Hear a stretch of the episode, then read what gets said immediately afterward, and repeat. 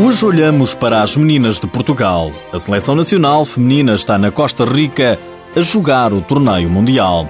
Destaca ainda para a Liga Sport Zone e para as explicações do Sporting para as duas derrotas consecutivas. Seja bem-vindo ao TSF Futsal.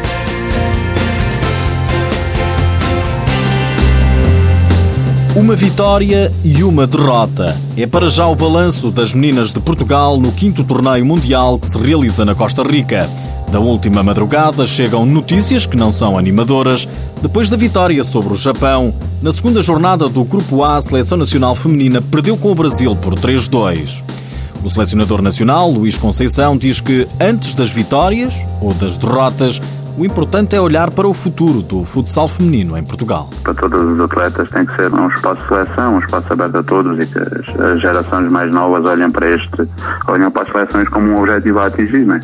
E que estas atletas que representam neste momento a representar o país, que sejam também um exemplo para elas e e que no futuro possamos ter cá mais, mais atletas cada vez mais e com mais qualidade também. Já se sabia que a tarefa não seria fácil, afinal Portugal tinha pela frente as tetracampeãs.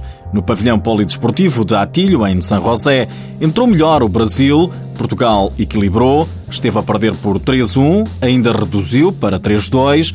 Em suma, Portugal vendeu cara à derrota. Para a seleção das esquinas marcaram Pisco e Melissa, os golos das Canarinhas foram apontados por Liliana Salema, Lediane e Amanda. Melhor resultado teve Portugal na quarta-feira. Entrou no Mundial com o pé direito ao bater o Japão por 4-0. O treinador Luís Conceição destaca o equilíbrio do grupo. O grupo também é, é super equilibrado, vai ser extremamente, todos os jogos vão ser extremamente competitivos os pormenores podem decidir o resultado depois final. Para além de Portugal, Brasil e Japão, Falta falar da Rússia. Russos que são o próximo adversário de Portugal e somam duas derrotas. O jogo realiza-se hoje e está marcado para as nove e meia da noite, hora portuguesa. Olhando para a tabela, o Brasil é primeiro classificado com seis pontos, Portugal segundo com três, os mesmos do Japão. A Rússia tem zero pontos. Olhamos ainda para o outro grupo, o grupo B, só tem três equipas e é composto pela Espanha, Guatemala e Costa Rica. Tudo em aberto, por isso, para a seleção nacional, passam as duas primeiras seleções de cada grupo. Na Liga Sport Zone, este fim de semana, abre a segunda volta do campeonato. É a jornada 14, jornada que arranca amanhã com o líder Benfica a receber o fundão. O treinador dos encarnados, Joel Rocha, e o jogador Mancuso reencontram a anterior equipa. É um jogo que está agendado para as 3 e 5 da tarde. As imagens passam no canal 2 da RTP. O Sporting joga fora, frente ao Olivais. E atenção que o jogo está marcado para domingo, às 8h30 da noite, e terá lugar no pavilhão da Escola Secundária Dom Dinis, em Lisboa. Alex pode ser novidade na equipa leonina. Destaque ainda para o Boa Vista Módicos, Rio Ave Cascais, Borinhosa Unidos Pinheirense, Leões Porto Salvo Póvoa Futsal e Belenenses Braga. Nos últimos dias ficamos a saber que o Sporting acertou o calendário para a Liga Sport Zone. Devido à UEFA Futsal Cup, os Leões tinham em atraso a jornada 11. Na última segunda-feira, em Valbon, o Sporting bateu o Unidos Pinheirense por 11 bolas a uma. Uma goleada depois de duas derrotas consecutivas. O diretor desportivo tenta explicar o momento do clube de Alvalade. Miguel Albuquerque diz que há que colocar os pés na terra. Nem antes, quando se ganhava, estava tudo bem, nem agora está tudo mal. Estes jogadores são os mesmos que, que há 15 dias conquistaram brilhantemente o acesso à Final Four, são os mesmos que perderam em Braga, são os mesmos que perderam aqui em casa com o Fundão.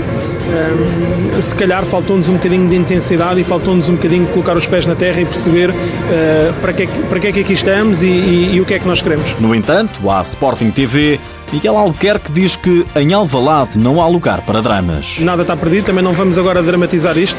É um facto que o Sporting perdeu 6 pontos nas últimas duas jornadas, mas não vamos dramatizar, porque aquilo que são os objetivos do Sporting continuam intactos. O Sporting tinha como objetivo vencer a Supertaça, conquistámos a Supertaça, passar à Final Four da, da, da UEFA Futsal Cup, conseguimos o nosso objetivo, e depois o próximo objetivo um, seria terminar a fase regular em primeiro lugar. Está cada vez mais difícil, mas a obrigação destes atletas e a obrigação destes grupo de trabalho enquanto isto for matematicamente possível, nós perseguirmos um, esse, esse objetivo. O Sporting está no terceiro lugar, a sete pontos do líder Benfica e a um ponto do Braga, que é segundo na tabela classificativa.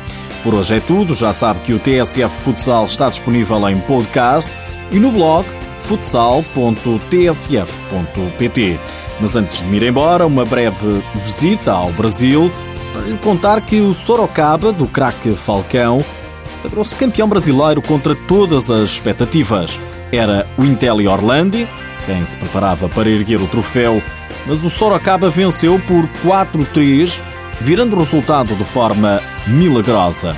O craque, Falcão, explica que teve que abanar a equipa numa das pausas técnicas. A gente olhava para o nosso banco, estava todo mundo aceitando a derrota.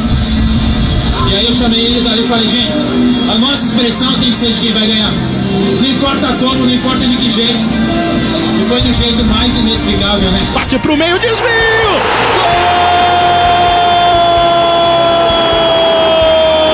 Gol! Folha! Inacreditável! Que virada do Sorocaba! O que parecia impossível! O Sorocaba